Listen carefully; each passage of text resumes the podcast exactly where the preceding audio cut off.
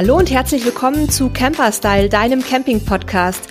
Ich bin Nele und heute ohne Sebastian im Studio, dafür aber mit einer wieder mal charmanten Interviewgästin und zwar unserer Katja. Katja ist schon seit längerem Autorin bei uns und führt, kann man glaube ich sagen, auch ein Nomadenleben inzwischen.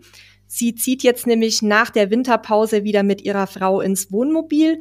Wir sprechen aber heute über eine Reise durch Skandinavien, die die beiden zusammen unternommen haben im letzten Jahr, weil ja Reiseberichte sich auch von den Hörerinnen und Hörern gewünscht wurden und explizit Skandinavien. Und da konnten wir jetzt die Katja ganz spontan gewinnen.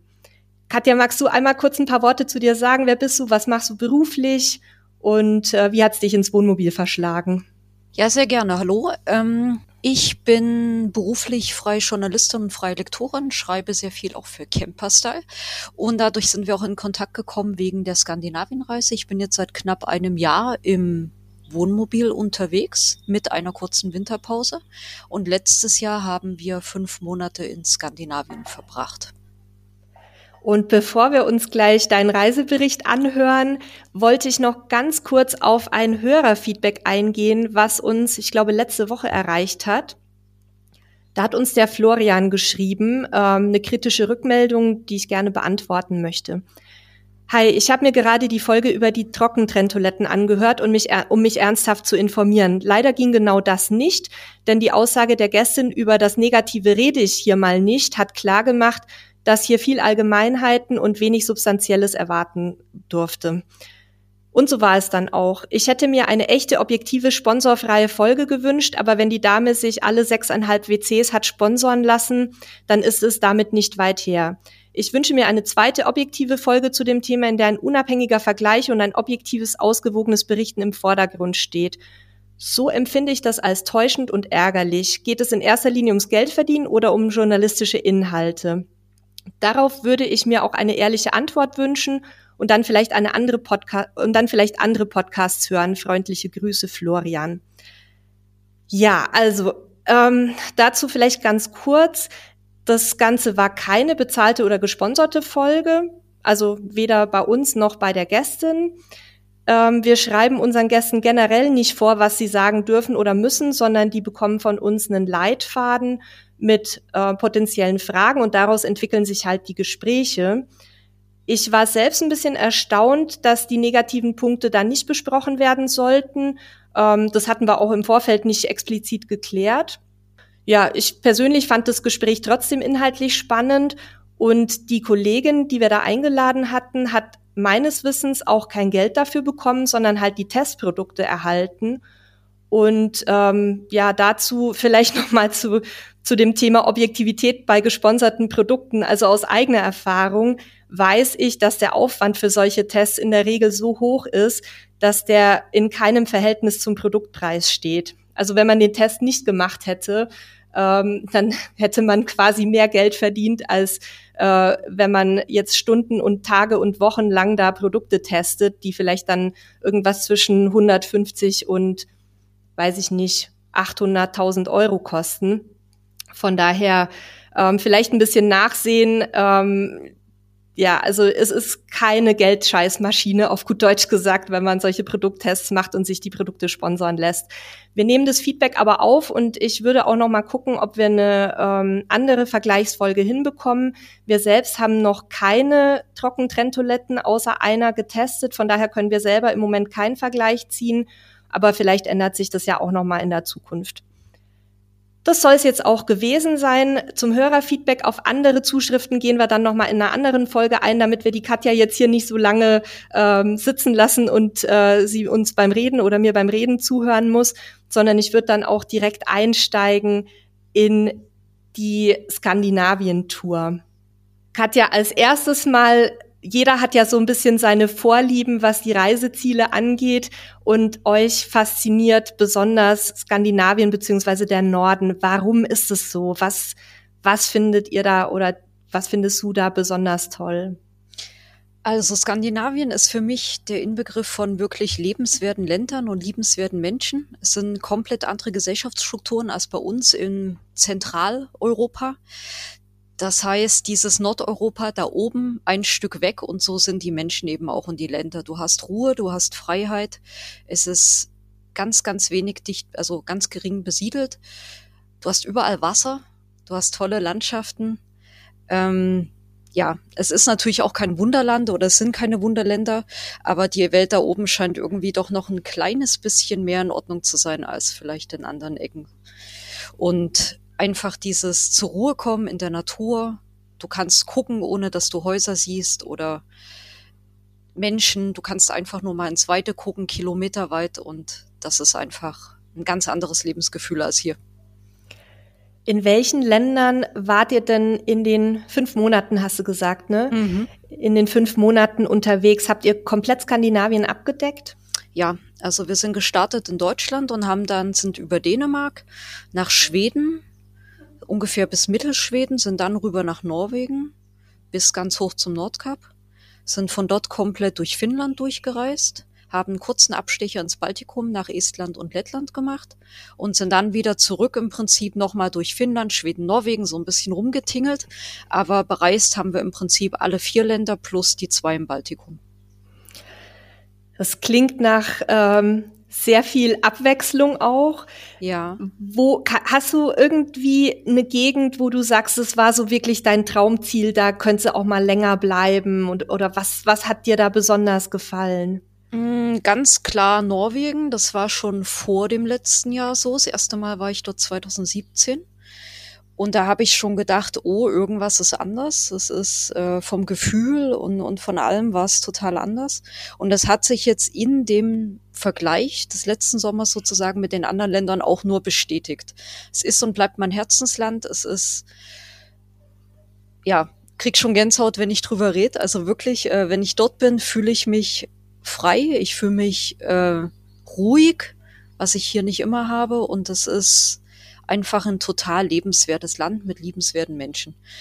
Ähm, es ist aber nicht so, dass ich deswegen sage, oh, Schweden, Finnland, Dänemark ist so lala. Das, das stimmt nicht. Ich habe echt die Seiten von den anderen Ländern total zu schätzen gelernt.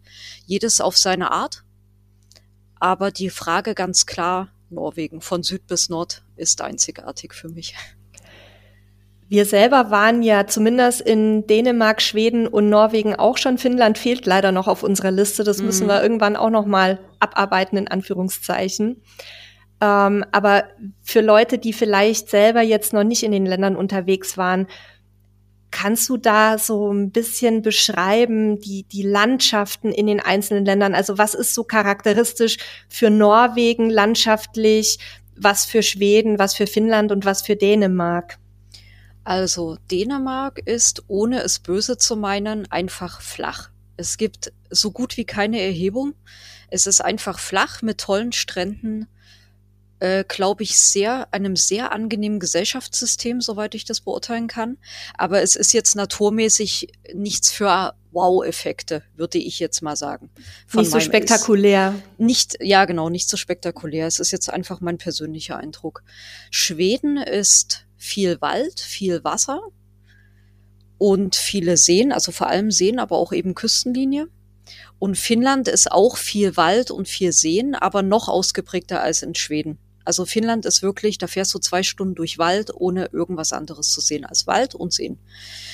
Und Norwegen hat alles. Norwegen hat Seen, Meer, eine spektakuläre Westküste zerklüftet mit den Fjorden, hat Berge, und das alles an einem Fleck. Also mein Vergleich ist immer so in Deutschland, im Norden hast du die Küste, dann hast du Seen und im Süden unten hast du die Berge. Und in Norwegen brauchst du keine zwei Meter laufen, dass du im Prinzip alles auf einmal hast. Das fand ich tatsächlich auch sehr faszinierend an Norwegen, dass man quasi, dass die, dass die Berge quasi ins Meer fallen sozusagen ja. und dass man man sitzt da und man kann es nicht glauben, dass solche Landschaften wirklich existieren, weil die so äh, eindrucksvoll sind und, und auch, ich empfinde gerade auch die, die Fjordlandschaften als als echte Superlative, weil du diese, diese Farben, die sich ineinander mischen und, und die Berge, die ins Meer reinragen und und dann auch natürlich äh, die Küstenlinie als solche ist auch ziemlich spektakulär. Und das habe ich auch tatsächlich so, glaube ich, in keinem anderen Land erlebt. Ich habe mal gehört, Norwegen ist das kleine Kanada. Mhm. Aber das kann ich persönlich nicht beurteilen, habe das aber von einigen gehört. Aber um bei Skandinavien zu bleiben, ist es definitiv von der Natur und von der Abwechslung das beeindruckendste und spektakulärste. In Finnland finde ich sehr beeindruckend, ganz kurz noch dazu. Ähm, du fährst zwei Stunden wirklich. Du hast rechts und links Wald, du hast Rentiere, vor allem in Lappland oben im oh. oberen Drittel von Finnland. Ohne Ende keine Menschen. Dann kommst du in einen Ort und in dem hast du alles. Von der Apotheke bis zum Zahnarzt, Supermarkt, Tankstelle, alles, alles, was du brauchst. Dann fährst du wieder weiter, zwei Stunden ohne irgendwas. Also es ist eine Einsamkeit, aber es ist eine planbare Einsamkeit. Und in Schweden habe ich das anders empfunden. Da hast du mehr kleine Orte, aber ohne dass du da weißt, du findest dort alles. Also hast du vielleicht auch mal keinen Supermarkt oder sowas. Und das fand ich in Finnland total faszinierend und ich bin völlig vorurteilsfrei nach Finnland gefahren, weil ich da vorher auch noch nie mich groß drüber informiert habe. Und ich war wirklich sehr, sehr, sehr angetan von dem Land. Also ich will auf jeden Fall da auch mal hin, weil ich kenne das tatsächlich nur von Bildern, aber das spiegelt genau das wieder, was du auch beschreibst. Und wir sind ja genauso wie ihr auch große Freunde von Stille und Einsamkeit. Und ich glaube, die findet man im Norden wie kaum irgendwo anders. Ja. Du hast jetzt schon ein paar Mal auch die Menschen angesprochen. Welche Unterschiede in der Mentalität konntet ihr da feststellen? Also vielleicht auch zwischen den Ländern, äh, die ihr bereist habt. Da gibt's ja sicher auch so charakteristische Eigenschaften der Menschen. Empfindet ihr die als eher eigenbrötlerisch oder als sehr offen? Wie, wie war da so, wie waren da so eure Kontakte? Dazu fällt mir spontan eine Geschichte ein in Lappland. Unser erster Kontakt, da waren wir essen, ähm, Rentierbürger. und dann haben wir da bestellt und dann hat die uns irgendwas gefragt, die Bedienung, und meinte, ja, keine Ahnung. Und wir haben so gesagt, ja, bloß keine Eile. Und sie guckt so auf die Uhr und sagt, wir in Lappland hier kennen keine Eile. Wir sind immer zehn Jahre hinterher.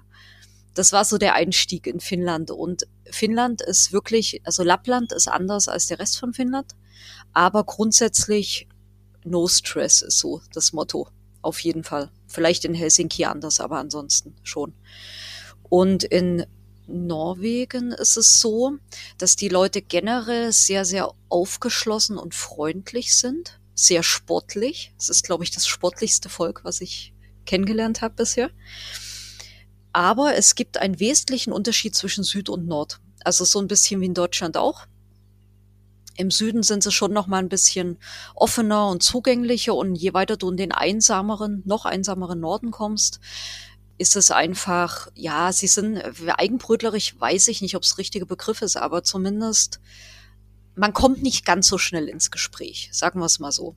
Sie sind vielleicht auch mal ein bisschen mürrischer, aber ja, wenn wir haben den Vorteil, wir sprechen ein kleines bisschen Norwegisch und oh, okay. wenn du dann so mit ein paar Brocken ankommst und dann die ansprichst, dann sind sie total begeistert und fragen, warum man das kann und dann hat man eigentlich schon die Brücke geschlagen. Ähm, und in Schweden ist es so, das war, hat mich sehr erstaunt, weil ich von vielen Deutschen auch immer kenne die Aussage, ah, Schweden ist so das Sehnsuchtsland und alles super und so nette Leute. Ja, stimmt, sind nette Leute. Aber ich finde, sie waren, zumindest die, die wir getroffen haben, teilweise noch schwerer zugänglich als zum Beispiel die Finnen, was man vielleicht im Allgemeinen als anders ähm, erwarten würde. Also ich war tatsächlich bei unserer Reise total überrascht. Wir sind ja nur bis Bergen hochgekommen. Also wir waren nicht ganz im Norden leider. Mhm. Hat die Zeit einfach nicht mehr gereicht, weil wir uns unterwegs immer so viel aufgehalten hatten in den Monaten unserer Reise. Und wir hatten das Glück, dass wir einen Jahrhundertsommer erwischt haben. Das heißt, es war richtig warm, du konntest im T-Shirt draußen rumlaufen. Und dementsprechend waren natürlich auch die Leute viel draußen und hatten extremst gute Laune. Also wirklich, ich weiß nicht, ob die immer so gut gelaunt sind in Norwegen oder ob das jetzt eben auch so ein bisschen wetterbedingt war. Aber es war so, dass sehr viel auch auf den Campingplätzen gesellschaftliches Leben stattgefunden hat und dass man sofort auch mit dabei war, auch wenn man sich sprachlich nicht gut verständigen konnte, dass man da eingeladen wurde zum Fischessen und wir haben dann auch Fisch gefangen und haben die ganzen Nachbarn mit eingeladen. Und das war wirklich für mich total überraschend, weil meine, mein Vorurteil war so ein bisschen, dass je weiter man in den Norden rauffährt, desto ähm, ja unzugänglicher vielleicht oder desto, desto zurückgezogener leben die Leute aufgrund eben auch der, der, ja, ich sag mal, Bevölkerungsstruktur. Und das haben wir tatsächlich zumindest in dem Sommer komplett anders empfunden. Und es war richtig, richtig schön. Und ich weiß nicht, ob ihr das auch erlebt habt, äh, diesen Tauschhandel. Also wir hatten mhm. zufällig, mhm. wir wussten das gar nicht, äh, dass, äh, dass zum Beispiel Alkohol und Zigaretten und so weiter in, in Skandinavien und vor allem in Norwegen extrem teuer sind. Und wir waren also da wirklich die Stars, weil wir deutsches Bier und deutschen Wein äh, dabei hatten und haben dann da echt eine, einen florierenden Tauschhandel aufgebaut sozusagen, weil die Leute total happy waren. War das bei euch auch so? Ja, also wir wussten das ja schon von den Reisen davor, dass in Norwegen, also Alkohol ist wirklich unbezahlbar und selbst alkoholfreies Bier ist unbezahlbar. Ähm, aber wir haben trotzdem aufgrund, wenn man, also wie soll ich sagen, wenn das Wohnmobil der Hauptwohnsitz ist, weißt du ja selber, dass man an seine Gewichtsgrenzen kommt. Und deswegen konnten wir jetzt nicht ohne Ende einpacken, aber wir haben natürlich vor der Abreise auch noch ein paar Sachen geschenkt bekommen, wie zum Beispiel Wein, den wir persönlich kaum trinken. Und bei der einen, äh, bei dem einen Stellplatz in Schweden, in Trollharen, das war bei so einer Fischräucherei, total nett. Und dann frage ich ihn, was der Stellplatz kostet, sagt er ja so 15 Euro oder so. Oder eine Flasche Wein, hat er so aus Spaß gesagt. Und ich so, echt, ich habe noch eine dabei. und dann habe ich dem die gegeben und er war der glücklichste Mann der Welt an diesem Tag, weil der hat entweder ihn selber getrunken oder er hat ihn mindestens fürs Doppelte wahrscheinlich weiterverkauft, als der Stellplatz gekostet hätte. Also das ist, ja, kann ich bestätigen. Ja, wir haben auch gegen Stellplatzgebühren getauscht, gegen Waschmaschinen und auch wichtig, ja. auch wichtig unterwegs, wenn man länger auf Reisen ist. Und einmal hat uns ein Fischer mitgenommen aufs offene Meer zum Makrelenfischen und weil wir wollten bei dem Fisch kaufen, aber der hat gesagt, nee, also er verkauft schon, aber wir sollen uns doch lieber unser Essen selber fangen. Und das war wirklich ein unvergessliches Erlebnis. Es war richtig, richtig toll. Und wir wollten dann halt am Ende ihm was dafür geben und das wollte er gar nicht, weil ich, also zumindest die Leute, mit denen wir Kontakt hatten, die sind, die waren auch extrem großzügig. Und dann haben wir ihn halt gefragt, ob er vielleicht äh, irgendwie ein Bier oder was möchte. Und dann ging auf einmal das Strahlen bis zu den Augen. Haben wir ihm ein paar Flaschen Bier dagelassen und genau das Gleiche, der war auch mega happy darüber. Also das ist auf jeden Fall ein Tipp, wenn äh, ihr, liebe Hörerinnen und Hörer, eine Skandinavien-Tour plant, packt ein paar Fläschchen ein. Das ist auch eine nette Geste gegenüber den Einheimischen, einfach auch mal sowas zu verschenken. Wir können es uns ja leisten, bei uns kostet es ja nicht viel. Ja. Aber man darf auch nicht unbegrenzt einführen. Hast du die, die Grenzen irgendwie im Kopf? Nee, habe ich nicht, aber da muss man tatsächlich aufpassen. Ne? Also da vielleicht vor der Einreise sich nochmal schlau machen, dass es dann nicht Probleme mit dem Zoll gibt. Ich würde gerne noch mal ein bisschen ähm, zu den einzelnen Ländern kommen. Du hattest ja jetzt schon angesprochen Finnland, ähm, dass ihr da auch in Lappland unterwegs wart. Was charakterisiert denn Lappland, also sowohl landschaftlich als auch von den Menschen her? Da gibt's ja, glaube ich, auch eine ethnische Minderheit in Lappland, ne? Ja, die Sami. Ähm, die gibt es in allen Ländern, also in Norwegen oben im Norden, in Finnland oben im Norden, in Russland übrigens auch und in Schweden auch. Also es gibt's in bis auf Dänemark in den drei skandinavischen Ländern. Allerdings ist es so, dass sie in Finnland, wenn ich jetzt hoffentlich nicht falsch liege, sogar anerkannt sind und eine eigene äh, Parlaments, wie soll ich sagen, Sitze im Parlament haben sozusagen oder sogar ein eigenes Parlament. Ich glaube auch und eine die, Selbstverwaltung, ne? Ja, also das ist in Finnland sind sie auf jeden Fall am präsentesten, sage ich mal. Und in Lappland Oben leben ganz viele Sami, aber eben auch im Norden von Norwegen. Und wir waren auch in einem Sami-Dorf in Karasjok. Das ist neben Kautokeino, das ja, die sind so die zwei bekanntesten.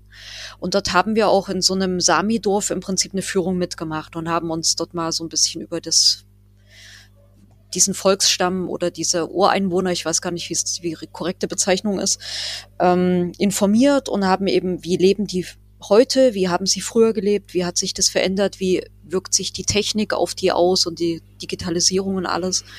Und ähm, die sind auch die Haupteigentümer der Rentiere in den Ländern. Also das heißt, fast alle Rentiere gehören den Sami. Es gibt kaum wildlebende Rentiere, aber sie leben alle draußen und frei. Aber jeder weiß genau, wem gehört welches Rentier und so weiter. Verrückt. Mhm. Und, und wie, also vielleicht kannst du noch mal in ein paar Sätzen erklären, wie sich, also wie die Lebensweise der Sami aussieht und was sich da vielleicht verändert hat auch. Finde ich also ganz spannend. Früher haben die hauptsächlich in ihren ja, ich sag mal, wie, wie heißen die denn, diese Hütten, also diese Zelte im Prinzip, diese wirklich selbstgebauten Zelte, ich weiß gerade den Namen nicht, gelebt und waren, waren auch als Nomaden unterwegs hauptsächlich. Die sind da durch die Länder gezogen und haben ihre Rentiere eben mitgenommen, dass die immer versorgt sind mit Futter und so weiter. Mm. Und heute ist es so, dass der Großteil von dem, was wir erfahren haben, sesshaft ist. Die leben auch in wirklichen Häusern und sind nur ab und an noch unterwegs. Und die haben aber wirklich diese eigenen Dörfer, also wie eben die genannten Karasjok oder Kautokeno. Dort leben fast nur Sami, da für sich, nehmen aber schon am gesellschaftlichen Leben rundherum auch teil. Aber haben weiterhin die eigene Sprache, die eigene Kleidung, die eigenen Traditionen. Das ist, äh, ja, schon sehr wichtig dort auch, dass es gepflegt wird.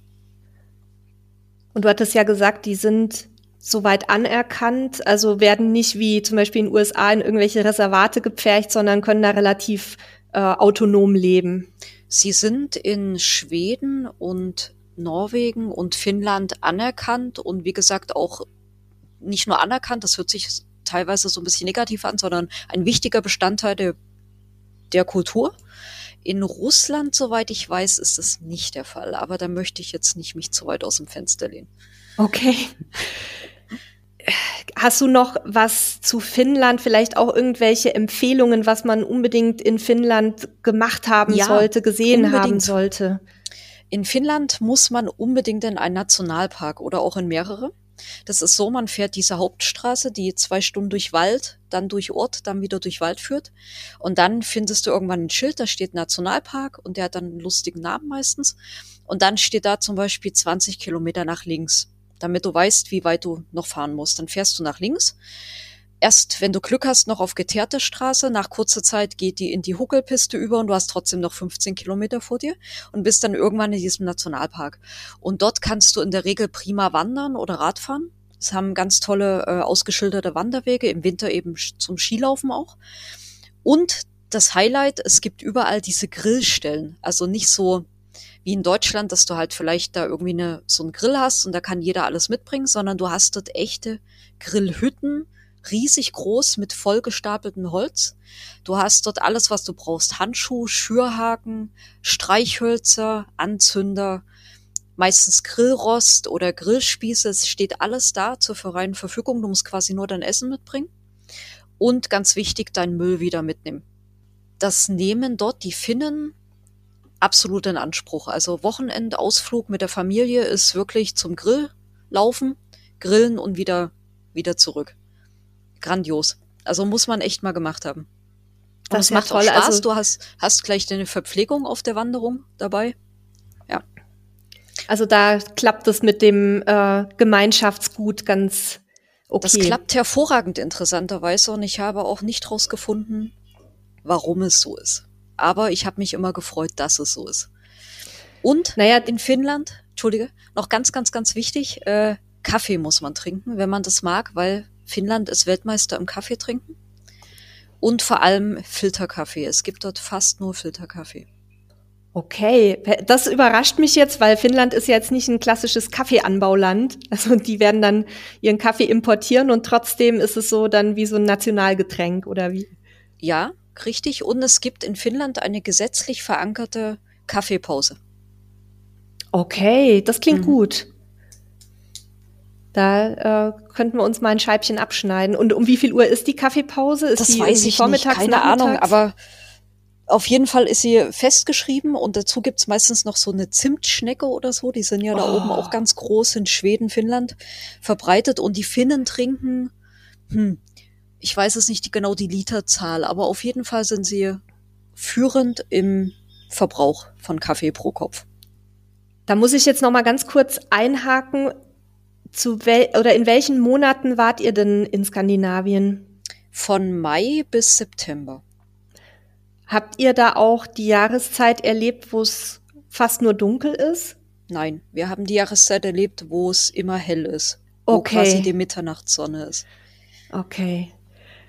Und wie habt ihr das empfunden? Also, weil ich weiß noch, bei uns damals war das wirklich sehr irritierend für jemanden, der das nicht gewöhnt ist, dass quasi äh, es auch nachts nicht dunkel wurde und wir hatten eben auch im Wohnwagen nicht so eine Verdunkelung, die die äh, sehr effektiv gewesen wäre damals in unserem alten Wohnwagen.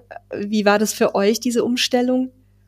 Ähm, es war grandios. Also ich liebe ja, wenn die Sonne scheint und dass sie wirklich 24 Stunden durchscheint, das hört man so und denkt sich, ja, okay, toll. Aber wenn du es erlebst, ist es wirklich grandios, weil du siehst sie auch, also an einem klaren Tag, sie geht bis zum Horizont und dann ist sie direkt wieder nach oben. Und den Biorhythmus bringt's komplett durcheinander, zumindest die ersten Tage. Ich war nachts um zwei halt wach, irgendwie sitzt draußen, liest was, je nach Temperatur oder auch drin, aber du kommst nicht richtig runter, weil es immer wirklich hell ist. Aber ich fand's toll. Zu welcher Jahreszeit kann man Polarlichter sehen? Zwischen Oktober und März, also im Winterhalbjahr. Okay, also das habt, habt ihr dann nicht erwischt, mhm. sozusagen. Das wäre nämlich auch noch so, so ein Traum von mir. Also mir ist es da definitiv zu kalt, aber das würde ich wirklich mal in Kauf nehmen, nur um Polarlichter zu sehen und dann ganz schnell wieder in den Süden ins Warme. Ja, steht auf dem Plan auf jeden Fall, die Polarlichter. Okay, dann können wir ja noch mal eine Anschlussfolge machen, wenn ihr das erledigt habt. Dann reisen wir vielleicht mal von Finnland weiter nach, wo möchtest du hin, Schweden? Was sind da so die, die Ecken, wo du sagen würdest, da sollte man unbedingt vorbeischauen, wenn man auf so Tour unterwegs ist? Also in Schweden berühmt für Seen und Wälder, aber auch einige tolle Städte. Kann man wirklich eigentlich viel sehen. Ähm, die meisten denken sofort erstmal an die berühmte Scherenlandschaft auch vor der ähm, Ostküste Schwedens. Vor allem vor der Ostküste bei Stockholm grandios, wenn man durchfährt. Also mit dem, du siehst von Land schon auch, aber am besten ist es natürlich, wenn du mit, dem, mit der Fähre oder mit dem Boot, mit was auch immer, unterwegs bist und du fährst durch diese Scherenlandschaften. Das ist schon echt toll. Das sind ja zigtausende von kleinen Inseln, teilweise bewohnt, teilweise unbewohnt.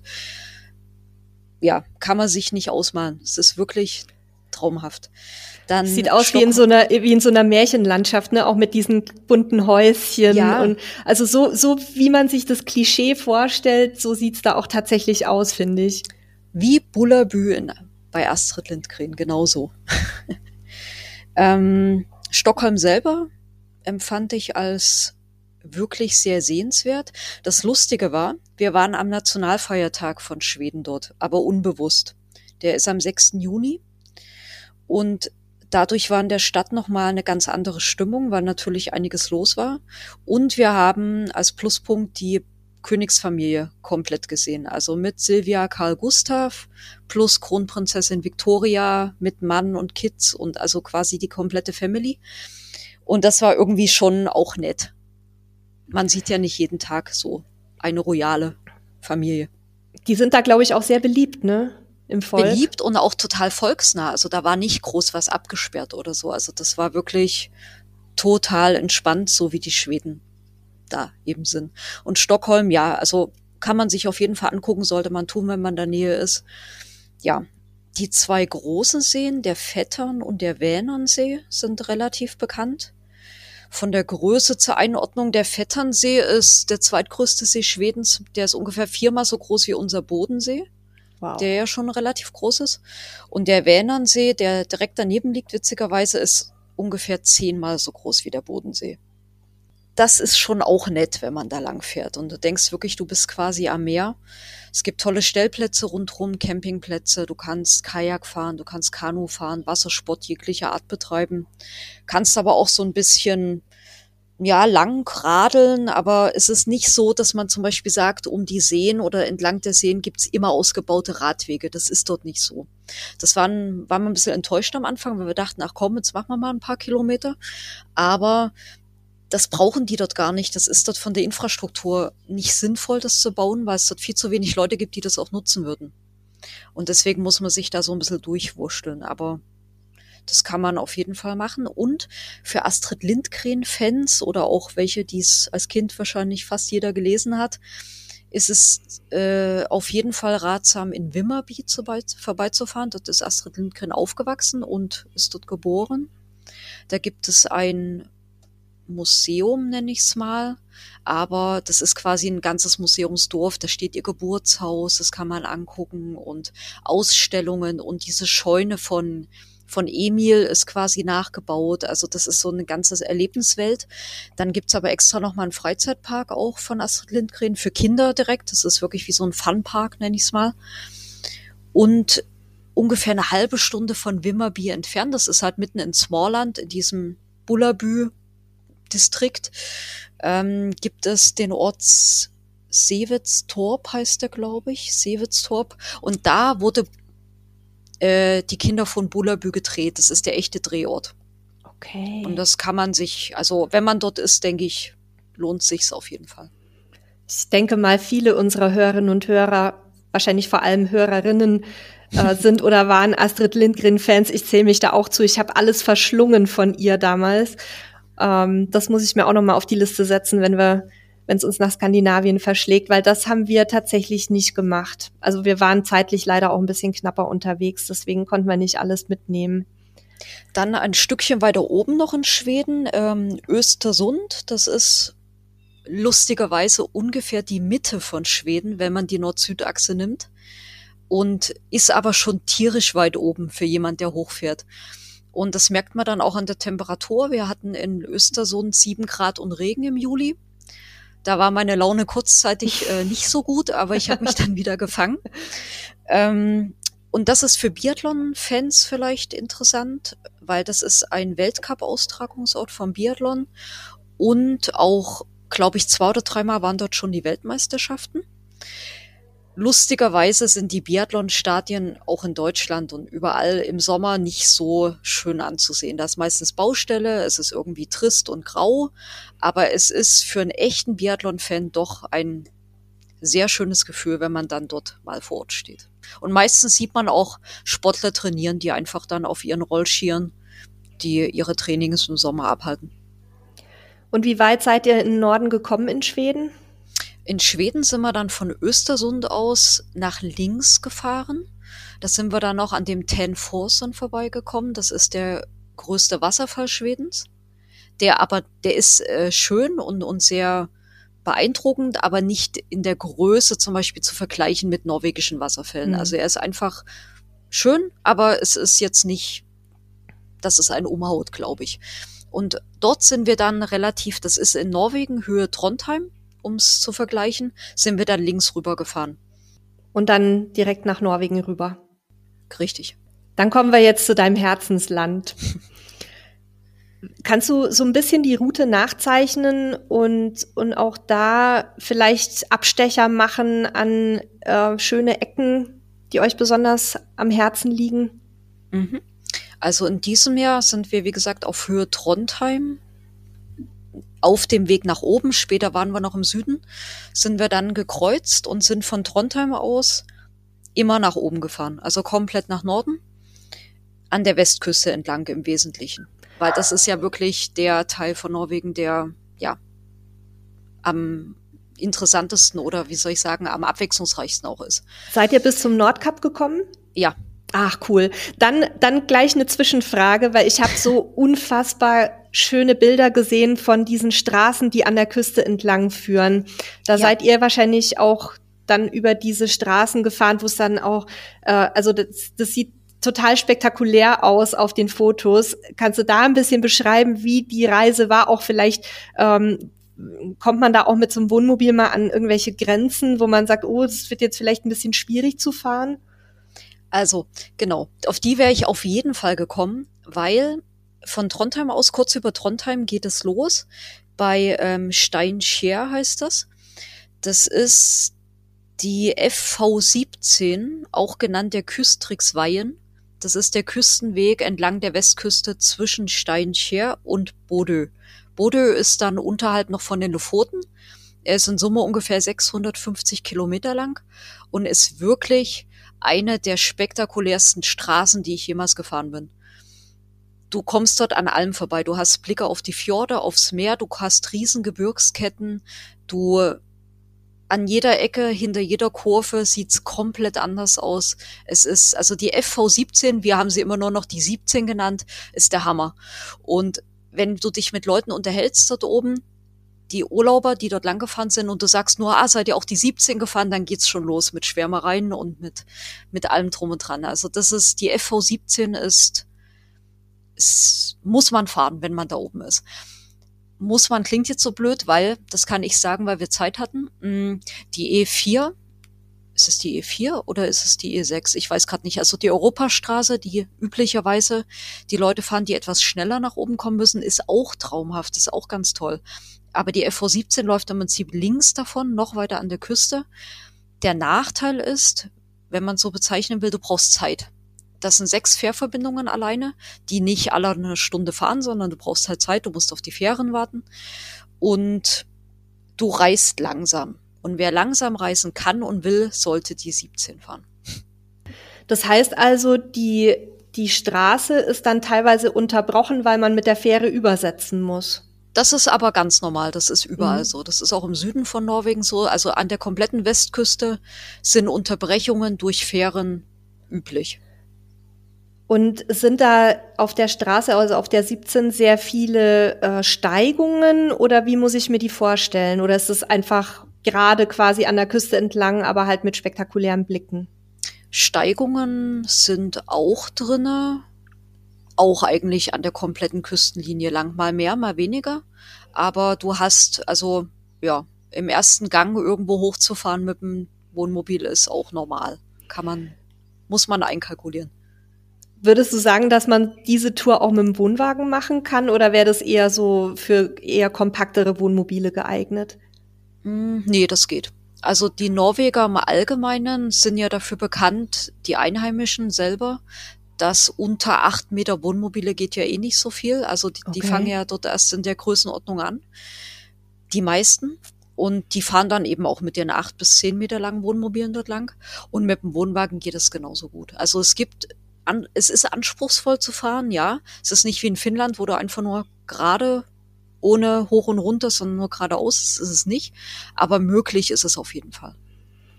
Und weil du nach den Grenzen gefragt hattest, an die wir gekommen sind, also witzigerweise dort oben im Norden nicht, da fuhr sich sehr gut. Das hatten wir dann eher im Süden mal, wo es so schmal war, teilweise, dass wir uns echt gefragt haben, ob wir irgendein Verbotsschild für Wohnmobile übersehen haben. Aber irgendwie geht's immer. Da kann ich mich auch noch dran erinnern. Und bei uns, ich habe mich dann immer mit dem Gedanken beruhigt, überall, wo du reinkommst, kommst du auch irgendwie wieder raus. Und also wenn es rückwärts ist. Und wenn es rückwärts ist, ganz genau. Das mussten wir nämlich auch machen. Damals noch mit einem sehr kompakten Wohnwagen, aber auch das ist uns passiert, auch auf einem Campingplatz, wo wir dann in Millimeterarbeit rückwärts vom Berg wieder runter mussten, weil es keine Wendemöglichkeit oben gab und ähm, links Felsen, rechts Klippen ans Meer runter und ähm, ja, wir dann mit Einweisen und wirklich im Schneckentempo dann langsam zurückgesetzt. Das war echt ein Abenteuer. Mhm. Aber wie gesagt, es geht alles, man muss sich dann auch einfach mal trauen. Ja, die Route weiterzuzeichnen. Also wir sind im Prinzip die 17 lang, immer Richtung Norden bis kurz vor Bordeaux. Dort endet die 17, dann musst du dich wieder auf quasi andere Straßen begeben. Und da ist noch was ganz Interessantes. Das ist der Ort Salztraumen, heißt der. Das ist kurz vor Ende der 17. Mm, dort hast du die Möglichkeit, den stärksten Gezeitenstrom der Welt zu beobachten. Das ist im Prinzip so eine Engstelle, wo die Gezeiten so extrem stark wirken, dass du da richtige Strudel siehst und die Wassergeschwindigkeit quasi von Minute zu Minute ansteigt, also die Fließgeschwindigkeit. Und das ist ziemlich cool zu beobachten an einem sonnigen, schönen Tag, weil du es dann richtig gut siehst. Und das ist, glaube ich, relativ einmalig auch. Ja. Und wie lang äh, wart ihr dann ganz im Norden? Wie lang seid ihr da geblieben?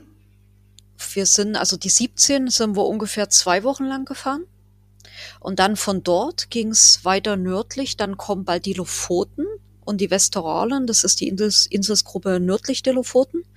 Da waren wir in Summe vielleicht auch nochmal hm, anderthalb Wochen. Und von dort aus sind wir dann relativ zügig zum Nordkap gefahren, weil es mit jedem Tag kälter wurde und ungemütlicher. Und dann sind wir bis hoch, ich glaube vier Wochen haben wir ziemlich genau von Trondheim bis zum Nordkap uns Zeit gelassen. Vom Nordkap schwärmen ja auch viele Norwegen-Besucher sehr. Ähm, was kannst du so ein bisschen beschreiben für die Hörerinnen und Hörer, aber auch für mich? Ich kenne es ja auch nicht. Was erwartet einen da? Also technisch gesehen ist es der nördlichste Festlandspunkt Europas, womit er auch dadurch die, die Anziehungspunkt oder der Anziehungspunkt ist für viele. Emotional gesehen ist es eine Landschaftsweite, wie ich sie echt nicht erwartet habe. Sie ist ja so schon relativ weit in Norwegen und du hast immer Ausblick und, und guckst in die unendliche Ferne teilweise gefühlt. Aber dort beginnt es schon so 150 Kilometer ungefähr vor dem eigentlichen Nordkap. Du guckst und siehst nur Landschaft. Da gibt's also vielleicht mal eine Hütte rechts oder links, aber ansonsten guckst du nur, da gibt's keine Orte großartig mehr, nur die paar Bekannten, durch die man halt kommt. Ähm, es ist weit, es ist leer, es ist ruhig, es ist eine unfassbare Stimmung, die du gar nicht beschreiben kannst, weil du es einfach fühlen musst, um es zu verstehen. Und das Lustige ist, wenn du dann um die Ecke kommst zum Nordkap, dann fährst du so die Straße geradeaus hoch und siehst dann diese Kugel, diese berühmte, also diese Nordkap-Hallen, das ist dieses Gebäude, wo du dich aufhalten kannst, davor der große Parkplatz mit 300 Wohnmobilen, die dort übernachten und dahinter ist diese Kugel. Und wenn du dort bist, dann ist das einfach ein wirklich erhabenes Gefühl, weil A, ist es was Besonderes und B, wenn du es dir als Ziel gesetzt hast, so wie wir unser Ziel war, der nördlichste Festplatzpunkt Europas, Nordkap und ab da geht's dann wieder runter. Und das war einfach schon Wahnsinn. Und dazu muss man noch sagen, wir hatten ja Zeit, konnten den Wetterbericht beobachten und wir waren quasi eine der fünf Prozent glücklichen Nordkap-Besucherinnen, die mit die Mitternachtssonne dort erlebt haben. Oh. Das heißt, wir haben dieses berühmte Bild, was man überall sieht, wenn die Sonne durch die Kugel scheint, haben wir erlebt. Und das war toll.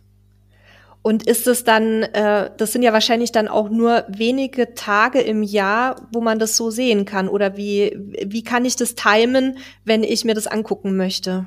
Also am Nordkap selber da oben hast du eine relativ lange Spanne für Mitternachtssonne. Die geht irgendwann von hm, Juni, Mitte, glaube ich, oder Ende Juni bis Mitte August. Also die Zeitspanne ist relativ lang. Das Interessantere dabei ist, dass das Wetter passt. Mhm. Also nicht bewölkt oder worauf muss ich da achten? Kein Nebel, kein Regen, keine Wolken, sondern Sonne. Und das ist äh, durchaus Lotterie. Oft. Ja. okay. Wir hatten 10 Grad. Das war für Nordkap relativ warm. Aber durch die Sonne, das war, ja, also unbeschreiblich wirklich. Einmal dort zu stehen und das zu erleben. Und wir haben uns auch die Zeit genommen, wir haben dort übernachtet und wir haben dann den nächsten Tag noch dort äh, verbracht, um wirklich das in Ruhe zu genießen. Und dann hatten wir durchaus äh, Stellen, also Zeitspannen am Tag, wo niemand dort war. Wir waren quasi fast alleine. Und das war auch richtig klasse. Du hattest ja jetzt angesprochen, dass da irgendwie unzählige Wohnmobile stehen das mhm. bringt mich jetzt auch so ein bisschen äh, zu einem weiteren Punkt. Wie sieht's denn generell aus in Skandinavien mit der ähm, Camping-Infrastruktur und mit Freistehen? Also allgemein verbreitet ist ja, dass man in Skandinavien frei stehen darf. Das sogenannte Jedermannsrecht, was hier immer etwas strapaziert wird für, ähm, ja. für Wohnmobile auch, ne? Genau, und das ist auch in Skandinavien aber nicht richtig, weil das Jedermannsrecht ähm, beinhaltet tatsächlich vom Übernachten her nur die Zelter. Die dürfen im Wald oder am Waldesrand, je nachdem, mit allen Regeln, die gelten, sein. Die Wohnmobile dürfen sich nicht im Wald stellen. Das ist auch in Skandinavien nicht erlaubt. Aber auf Parkplätzen zu übernachten oder in Buchten, sage ich jetzt mal, oder auf großen Plätzen, das ist geduldet, es ist teilweise ausdrücklich erlaubt. Mm. Die Campingplatz- und Stellplatzinfrastruktur ist aber so gut, dass man es nicht muss. Also du kommst auch wunderbar durch, ohne das in Anspruch zu nehmen. Allerdings ist es auch so, es ist uns in Norwegen aufgefallen, im Süden unten, wo auch die Hardanger wieder und so, dieses bekannte Gebirge und eben Breikistolen, da die Ecke, da ist es mittlerweile ziemlich verbreitet, dass Camping Verbotsschilder stehen. Und das war vor fünf Jahren noch nicht der Fall. Das heißt, auch die merken diesen zunehmenden Tourismus und schützen sich dagegen, was ich absolut verstehen und unterstützen kann. Aber es ist ganz, also es ist wirklich im Süden extrem uns aufgefallen, No Camping und so weiter und so fort. Also da, es wird sich, glaube ich, in den nächsten Jahren da auch einiges ändern. Und das Problem ist halt immer, wenn die Leute sich nicht dran halten, sondern meinen, ah, ich lasse hier meinen Müll liegen oder stell doch meine Stühle raus, dann braucht man sich halt auch nicht wundern. Leider ja eine Tendenz, die in allen europäischen Ländern oder in fast allen zu beobachten ist, ne? wo man früher noch vor ein paar Jahren ganz unbehelligt irgendwo stehen konnte, wenn man sich anständig und unauffällig verhalten hat, stehen mittlerweile Verbotsschilder. Das haben wir in den letzten zwei Jahren ganz extrem gemerkt, auch im Süden. Ja, und in Dänemark und Schweden ist auch die Campingplatzinfrastruktur wirklich wunderbar. Also da braucht man sich gar keine Sorgen machen. In Finnland, wenn du gut planst, ist es auch kein Thema, aber sie ist jetzt nicht so dicht an Camping- und Stellplätzen wie in den anderen Ländern, weil es einfach nicht das Urlaubsland ist. Also da muss man dann, da muss man dann vorher die Route so ein bisschen mhm. sich überlegen, um dann rechtzeitig auch an den Platz zu kommen. Wobei man in Finnland, also da haben wir zum Beispiel fast keine Verbotsschilder gesehen, in diesen Nationalparks, die ich vorhin angesprochen hatte. Ähm, die sind sehr oft so, dass die relativ großzügige Parkplätze haben. Und wenn du nicht gerade, was weiß ich, an einem überfüllten Wochenendtag oder so dahin fährst, kannst du dort auch super übernachten. Dann reisen wir vielleicht in Norwegen vom Nordkap wieder zurück Richtung mhm. Süden. Was waren da so eure Etappenziele? Also von Nordkap aus sind wir südlich runtergefahren in das Sami-Dorf, äh, Karasjok. Und von dort aus sind wir direkt rechts rüber nach Finnland und haben dort im Prinzip dann alles von Nord nach Süd, also einmal durchgemacht. Und ziemlich in der Mitte eher und rechts an der russischen Grenze lang, weil die Küstenlinie an der Westküste von Finnland, das haben wir haben wir ausgelassen, weil wir dachten, zickzack wollen wir nicht fahren. Mehr und so hatten wir jetzt schon relativ viel. Jetzt machen wir noch ein bisschen Landesinnere. Und du hattest ja vorhin auch Dänemark angesprochen. Ähm, da würde ich gerne noch mal so ein bisschen drauf eingehen, weil wir das Gefühl hatten bei unserer Reise, dass Dänemark eigentlich äh, landschaftlich auch teilweise ein bisschen unterschätzt wird. Also du hast ja selber auch gesagt, es ist flach, aber ähm, wir haben zum Beispiel die, die Nordküste von Dänemark als unglaublich zauberhaft empfunden. Ähm, auch diese, diese wahnsinnig tollen Dünen, äh, die man teilweise überqueren muss, um an die Strände zu kommen. Bei uns waren die Strände auch sehr einsam. Wir waren teilweise den ganzen Tag alleine dort. Wie habt ihr das da empfunden? Also wir sind in Dänemark nicht Jütland hochgefahren, also das Festland mit dieser berühmten Nordseeküste, das haben wir nicht gemacht, sondern wir sind im Prinzip rechts rüber über die Inseln gefahren. Also über ähm, Falster und ach, wie sie alle heißen, ich komme gerade nicht drauf, also bis Kopenhagen und dort dann im Prinzip nach Schweden rüber. Das heißt, zu denen oben links, zu dieser Nordseeküste, kann ich jetzt gar nicht so viel sagen. Und die Inseln sind, wie, wie vorhin gesagt, schön und, und wirklich äh, liebenswert und ganz tolle Strände und ähm, Landschaft im Sinne von, dass es sehr, sehr ruhig und sehr angenehm ist, aber nichts Spektakuläres. Das Einzige, wo ich jetzt sage, das kann man empfehlen, ähm, im Sinne von, dass man es auch wandern kann und mal eine kleine Erhebung ist, ist rechts, also ganz rechts außen, wenn man auf die Karte guckt, ist Möns Klint heißt das. Das, sind, das ist eine Steilküste, das sind Steilklippen, die so ein bisschen vergleichbar sind mit den Kreidefelsen auf der Insel Rügen. Allerdings empfinde ich sie als noch viel weißer und viel prägnanter. Also es ist eine ganz, ganz, ganz große Küst äh, Steilküstenlinie und da kannst du auch ganz toll wandern in dem Wald dahinter und an der Küste unten lang. Und das sieht schon, also bei tollem Wetter sieht's richtig klasse aus. Was ich auch ziemlich faszinierend fand, war die ähm, Nordspitze von Dänemark. Ich spreche es bestimmt falsch aus. Also schreiben tut man Skagen. Mhm. Korrigier mich. Mhm. Ähm, da fand ich es wahnsinnig schön. Und dort treffen ja die Nord- und die Ostsee aufeinander. Auch wenn man das nicht visuell richtig wahrnimmt, weil es ist ja nicht so, dass da jetzt zwei Meere aufeinander klatschen irgendwie, aber dieses Gefühl, ähm, das fand ich schon echt interessant. Und da sieht's auch ziemlich cool aus, wenn man, da, da gibt's einen Leuchtturm, auf den man steigen kann, damit man das Ganze von oben betrachtet. Und da ist die Küste sehr markant. Mhm. Ähm, muss mal gucken, ob ich ein Foto finde. Wir waren da ja vor zig Jahren im, im Jahr 2014.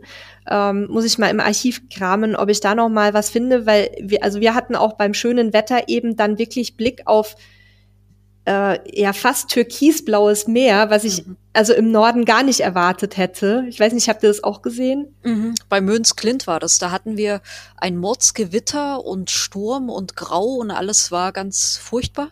Und dann haben wir gesagt, wir fahren trotzdem hin. Und just als wir aus dem Wohnmobil ausstiegen, kam die Sonne raus. Und es war ja noch im Mai, das heißt, es war alles noch so ein bisschen frühlingshaft und das hatte dann auch den Reiz, dass es eben nicht nur ein sonniger Tag war, sondern du hattest dieses Gewitter davor und dieses Nasse und dann riss dieser Himmel auf und du guckst auf dieses türkisfarbene Meer mit den weißen Klippen. Das war schon, schon klasse, ja. Da fühlt man sich dann, wenn man einen dicken Mantel anhat, fast wie im Süden, ne? Ja. man muss sich's nur einbilden. Ja. Dann würde ich gerne noch mal so ein paar ja, ich nenne es jetzt mal technische Empfehlungen oder Tipps von dir einholen. Wir haben ja in der Folge Gasversorgung im Ausland schon ein bisschen profitiert von deinen Erfahrungen mit der Gasversorgung in, in Skandinavien. Wenn man jetzt so lange unterwegs ist wie ihr, was ja durchaus auch empfehlenswert ist, dass man sich ein bisschen Zeit nimmt, dann braucht man früher oder später mal Gas, weil wir haben jetzt gehört, auch im Sommer können die Temperaturen ein bisschen kühler sein und man muss vielleicht heizen wie komme ich denn an Gas? In mein den verschiedenen Ländern. Ja, dein Lieblingsthema. Hast ja schön für uns aufbereitet. Also, Grundsätzlich ist das Thema Gasversorgung ja nicht ganz so trivial für Camper, die länger als zwei Wochen unterwegs sind, meistens aber irgendwie lösbar.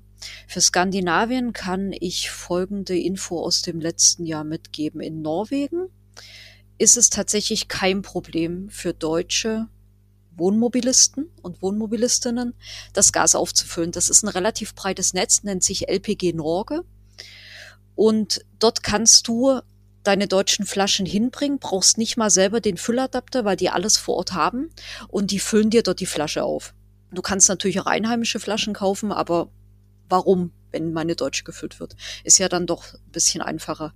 Die Preise variieren extrem stark zwischen den Füllstationen. Da kann man auch nicht sagen zwischen Nord und Süd, sondern das ist so, weiß ich nicht, nach was sie das machen, so nach Lust und Laune vielleicht auch. Mm, einige sind fair und füllen rechnen nach Kilo ab, was du nachfüllen lässt. Und einige sagen, die, es zählt quasi pro Füllung, egal wie viel Kilo du reinhaust. Aber du kriegst Gas. Das ist die gute Nachricht. In Schweden ist es ähnlich, nur nicht, dass du so ein breites Netz hast, sondern du musst punktuell wirklich gucken, wo finde ich eine Füllstation, die auch meine deutschen Flaschen füllt. Geht aber. Also hat geklappt. In Finnland geht's gar nicht mit deutschen Flaschen. Entweder du nimmst einheimische oder musst sparen. Und in Dänemark ist es genauso. Also gibt, wir haben nichts gefunden, wo es irgendwas mit deutschen Flaschen tauschen oder füllen gab, obwohl es das, dem Deutschen nächstes Land sozusagen ist. Das ist die Situation.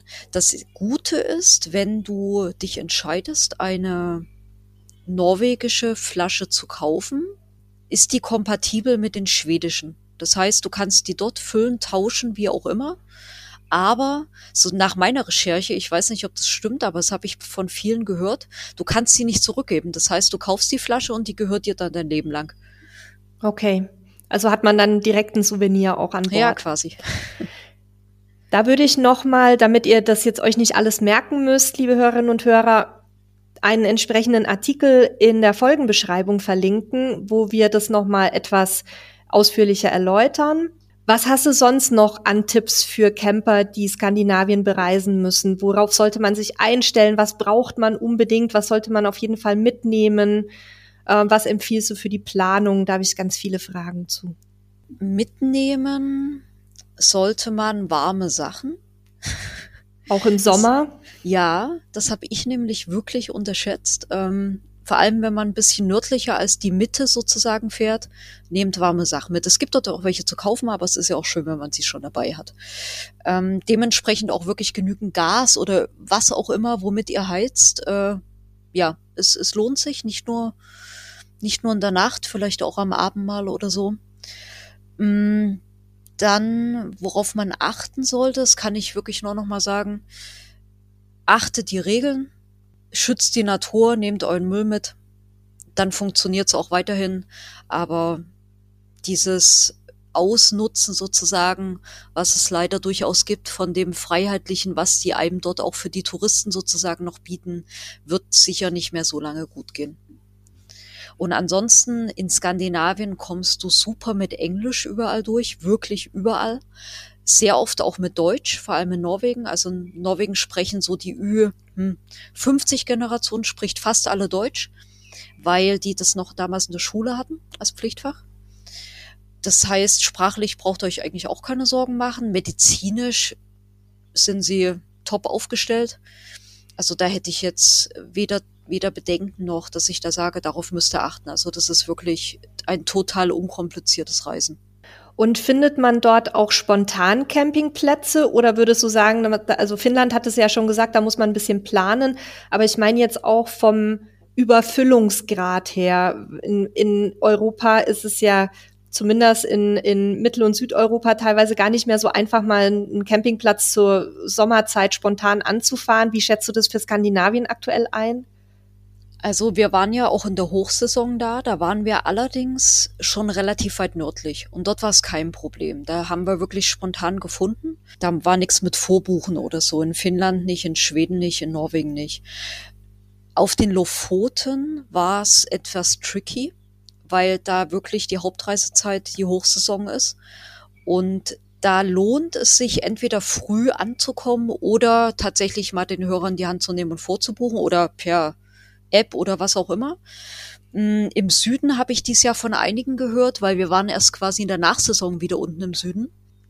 Da wurde es teilweise eng. Also es ist weiterhin ein beliebtes Reiseland, vor allem Norwegen und Schweden. Ich denke schon, dass man immer was findet, wenn man ein bisschen flexibel ist. Aber es ist nicht mehr so wie vor zehn Jahren, wo du sagst, ach, völlig egal, die warten nur auf mich. Also so ist es nicht. Und wie habt ihr eure Camping- und ähm, Stellplätze oder Freistehplätze auch gefunden? Habt ihr da Apps genutzt oder wie seid ihr da durchgekommen?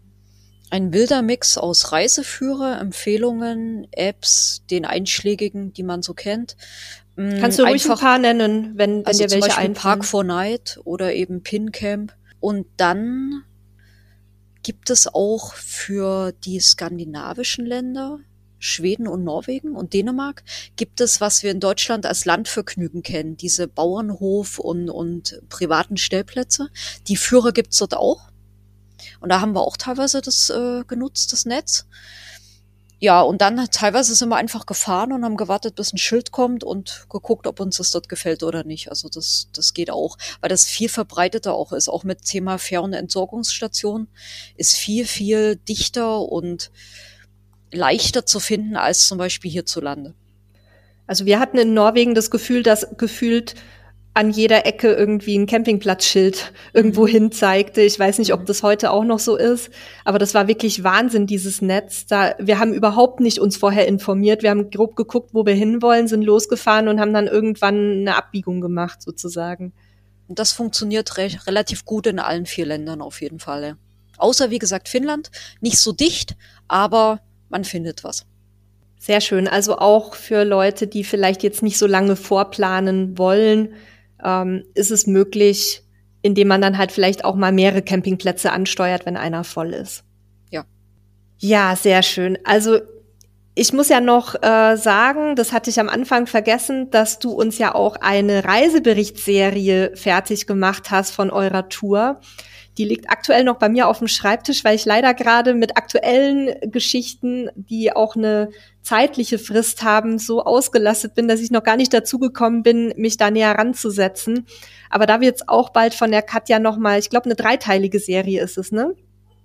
Fünf, oh mein Gott, dann habe ich ja noch mehr zu tun.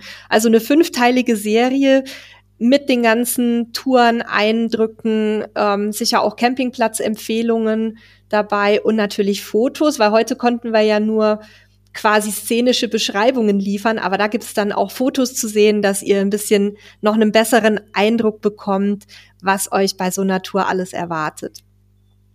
Gibt's noch irgendwas, Katja, was dir noch besonders am Herzen liegt oder was du vielleicht noch mal besonders empfehlen möchtest, bevor ich gleich zum Nachwort komme? Ja, für alle Wanderfans da draußen, ähm, geht Bergwandern in Norwegen. Es sind Wahnsinnstouren dabei für geübte, weniger geübte und auch richtig Profi-Wanderer, nenne ich es mal. Also man muss sich schon informieren, bevor man losgeht, weil die norwegischen mh, mm, Ratings der Wanderungen von blau bis schwarz sind nicht mit den deutschen vergleichbar. Aber es sind wirklich super Wanderungen dabei mit, mit anspruchsvollen Wegen, aber auch spektakulären Ausblicken. Also da kann man auf jeden Fall einiges erleben, von Süd bis Nord. Das lohnt sich, um nur zwei zu nennen. In der Hardanger Wieder, das ist im Süden das äh, Gebirge oder die, ja, die, die Gebirgsplattform. Da gibt's die Dronningstien. Das ist eine Bergkammwanderung, benannt nach der Königin Sonja. Und die ist, das ist eine absolute Tagestour. Die ist wirklich äh, sehr, sehr, sehr, sehr anstrengend, aber sehr lohnenswert. Und witzigerweise gibt's noch die Dronning Ruta auf den Westeralen. Die ist auch nach der Königin benannt. Also die muss relativ viel wandern. Und die ist, ist auch ein Bergkammweg. Also der, der ist genauso empfehlenswert. Und an der 17, an der berühmten Straße, gibt es das Gebirge der sieben Schwestern. Und die kann man alle sieben auch bewandern. Also das sind wirklich richtige Hiking-Touren, die aber sicher ein Erlebnis sind, ja.